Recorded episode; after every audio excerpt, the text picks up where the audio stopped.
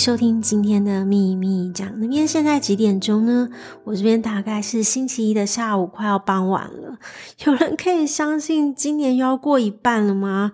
这一季马上就要结束了，我们马上就要进入二零二三年的下半年。那上半年的你们过得好吗？过去几周就科技股大涨，有没有人因为这样日子过得很滋润啊？还是有人因为这样发财了呢？原本这一集还是想要讲吃的，但最近众说纷纭的经济市场预测，我觉得真的很有趣。虽然就是美国的国债违约的风险解除了，但中国经济没有预期的回温，乌俄战争仍然还有很多的不确定性，甚至还有人担心，就是会不会有新的病毒变种，然后疫情反扑。所以我觉得很值得从不同的角度去看未来的经济走向。我想这就是经济学迷人的地方吧，所以今天这一集就先不聊吃的。这一集的第一部分，想要和大家聊聊这个难以捉摸的经济局势。第二个部分，想要延续第一个部分，聊聊关于最近 AI 的狂潮，想和大家分享我使用 ChatGPT 的经验，还有 ChatGPT 到底是怎么样的 amazing。然后在 drill down 就探讨说，ChatGPT 有一天会不会真的取代我们的工作？最后一个部分才会分享近期看的好剧和好书。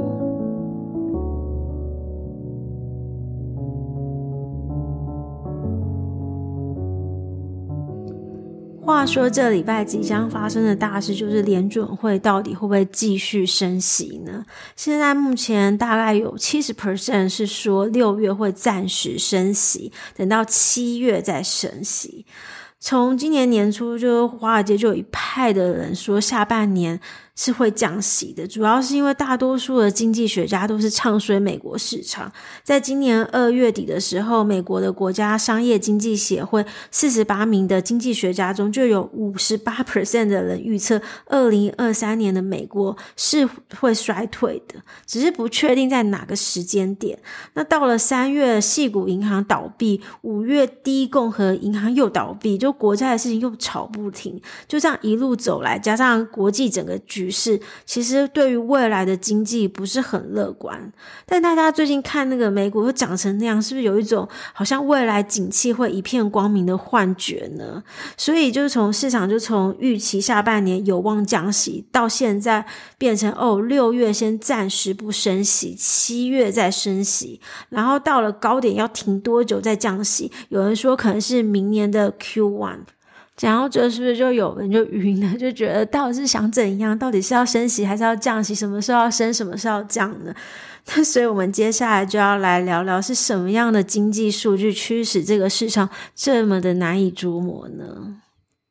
第一个原因就是在六月二号才刚出炉的美国五月份非农就业人数，当月的非农就业人数新增三十三点九万人，远高于市场的预期十九万人。所谓的非农就业人数，就是排除了农业就业人口，还有一些自由工作者，还有家庭劳动力者，还有一些志愿者，就像 NGO 类的，不在正式工作岗位上获得薪水的就业人口。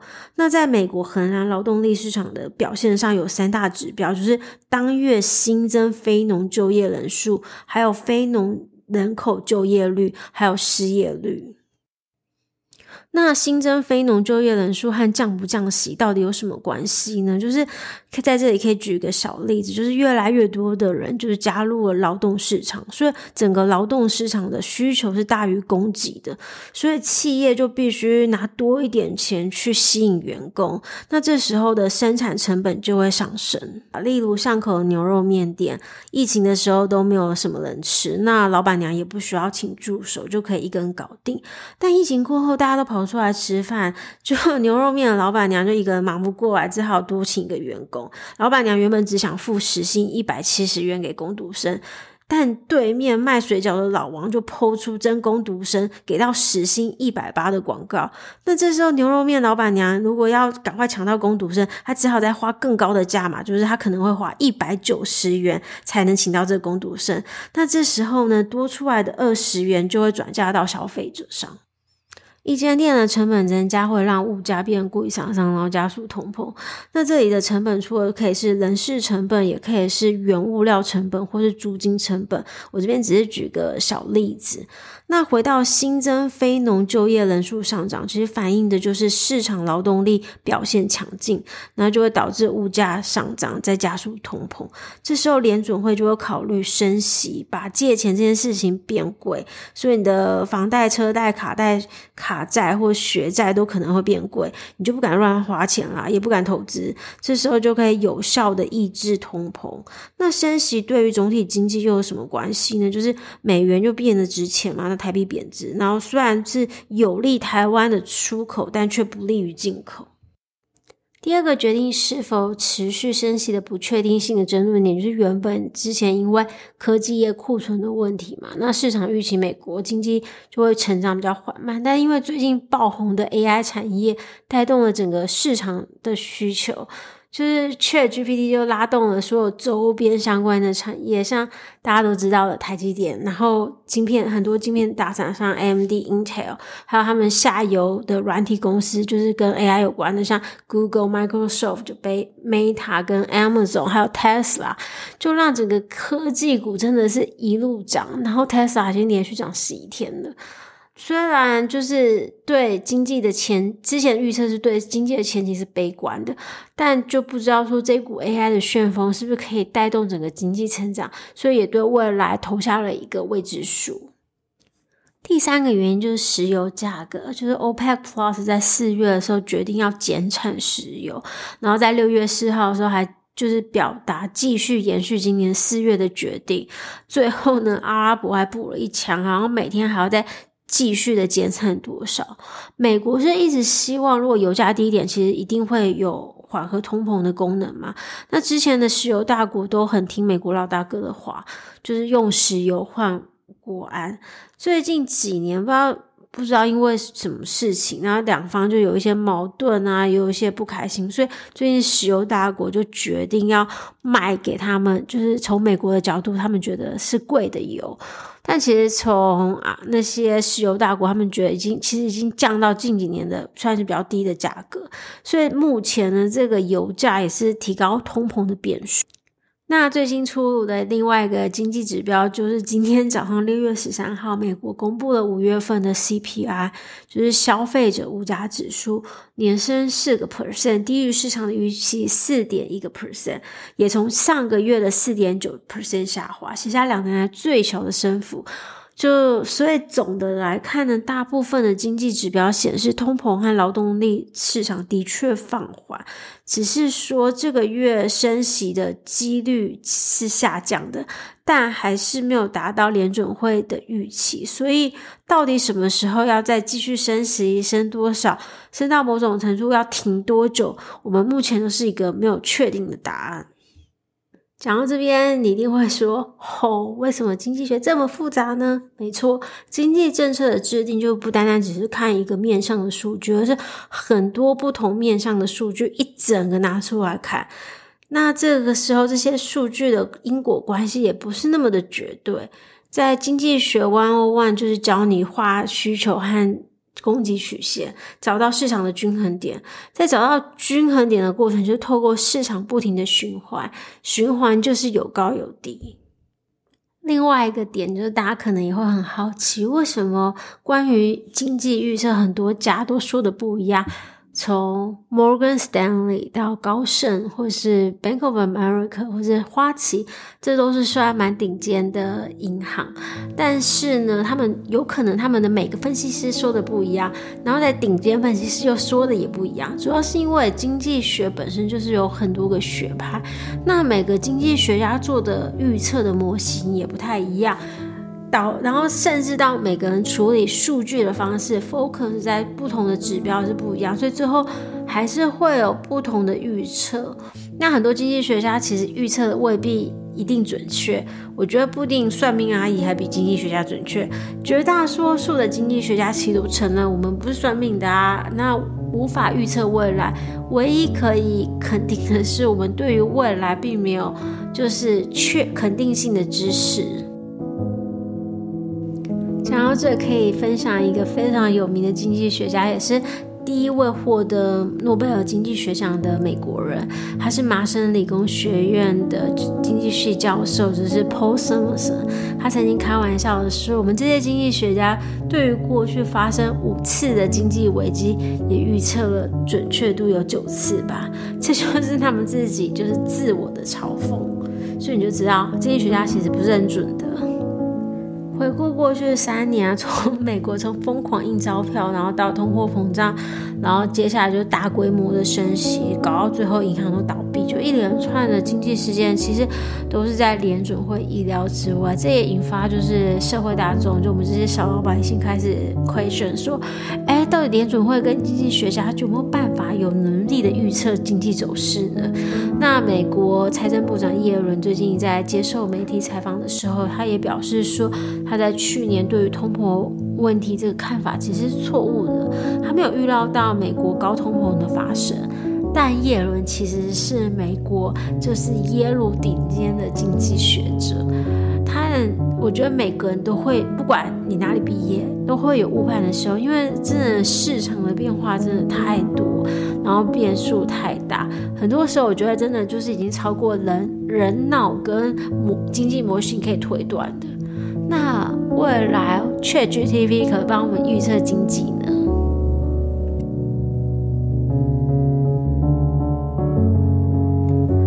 现在我讲到经济学上的学，比我买包还要兴奋。但我现在要开始讲我今年用 ChatGPT 的经验，有时候我就遇到一些我叫。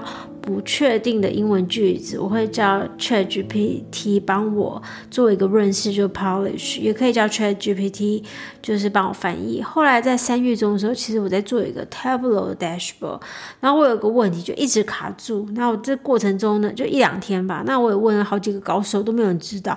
后来我真的就问了 ChatGPT，他真的帮我解决了，我真的觉得啊，好神哦。然后最后最让我真的觉得 super amazing 的，真的就是现在 ChatGPT 有一个功能叫做 Code Interpreter，就我看它的 demo，我真的被吓到晕的。就是它，你可以把那个数据 upload 给，就是反正就那个界面，就给 ChatGPT，然后就要开始分析。它可以分析，也可以建模。重点是不需要写任何一行 code，根本不需要写 Python，就像一个魔术一样，就是你把。盒子打开，然后你把你要的数、你要分析的数据放进去，然后念个念几个咒语就跑出来，我真的吓到，真的很可怕哎。那首先，我觉得 ChatGPT 这个功能绝对赢过很多初期学 Python 的人，而且 ChatGPT 做分析可能也比一些就是完全没经验的数据分析师还要厉害。但前提是，除非我们提供非常干净的数据给 ChatGPT，基本上这在真实的世界是不太可能的。就很多个每个公司基本上所有的 raw data 都是很乱的。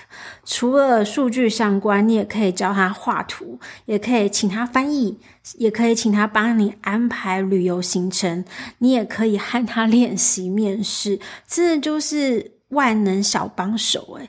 然后有了 ChatGPT，我们现在有很多时候也在。很多事情可能就不需要人类帮忙了吧？我现在的许愿就是 ChatGPT 可以帮我养猫。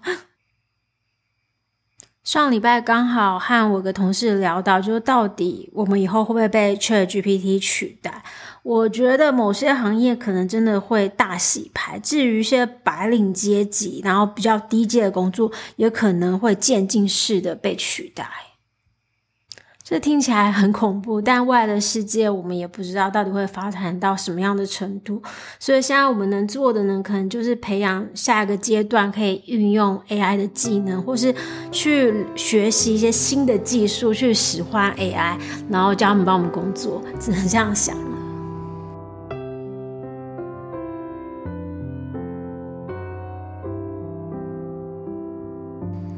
讲完了景气，又聊了一下 ChatGPT，感觉这一集有点严肃。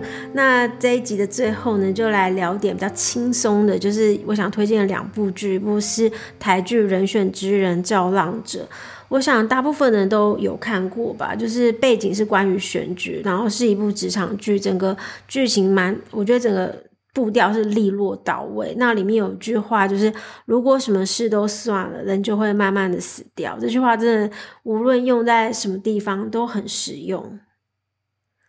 另外一部就是韩剧《车淑珍医生》，一部被偶尔洒狗血，时而又非常巧合风趣的剧情搞得不要不要的。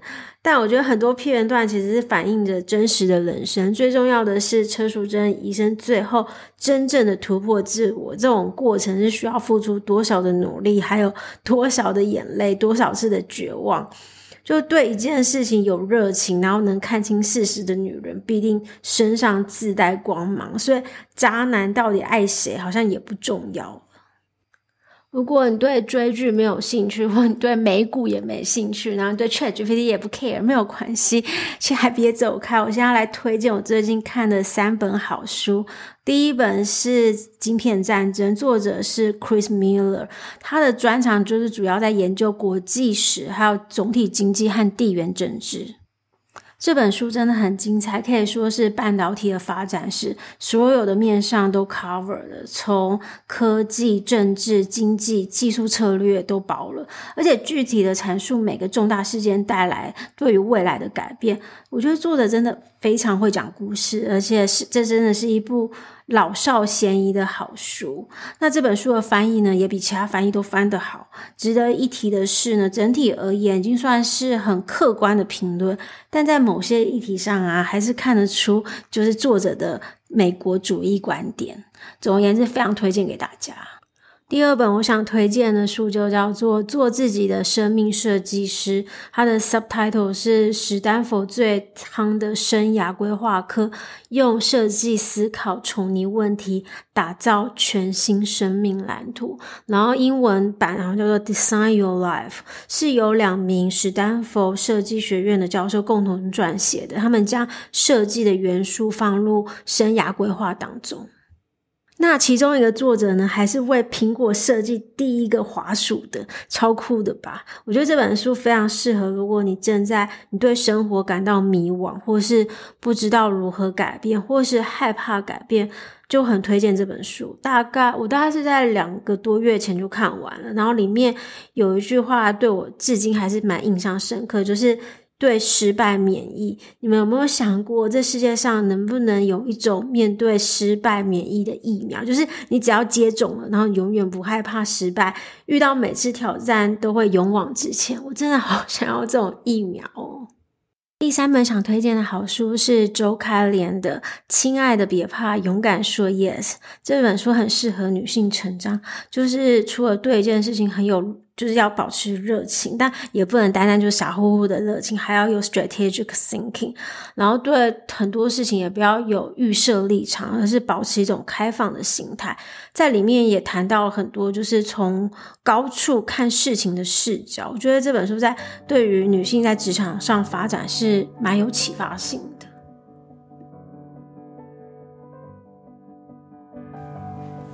这集从景气讲到人工智慧，再推荐好书好剧。其实第一次尝试这种讲这种比较深色的主题，还蛮挑战的。当然还有很多地方需要改进，就请大家多包涵。我发现那些名嘴啊、股市老师真的好厉害哦。总而言之，这集想要传达的理念就是：只有不停的学习，保持对这世界的好奇，才能让自己持续的进步。最后呢，想献给大家就是 AI 教父黄仁勋在台大毕业典礼的一段话。在过去的四十年里，我们创造了个人电脑、互联网、移动设备、云端。现在是人工智能时代，你将创造什么？无论是什么，像我们一样创造之后奔跑，不要缓慢行走。请记住，奔跑吧。要么是为了觅食而奔跑，不然就是为了逃离被当作食物而奔跑。好啦，今天这集就到这边，希望你们会喜欢今天这集。如果大家喜欢我的 podcast，请帮我推荐给周围的亲朋好友哦。不用点赞，也不用留五颗星，也不用订阅，只要记得来听就好。对，我就是这么天生的反骨。那就祝大家周末愉快，我们下次见，拜拜。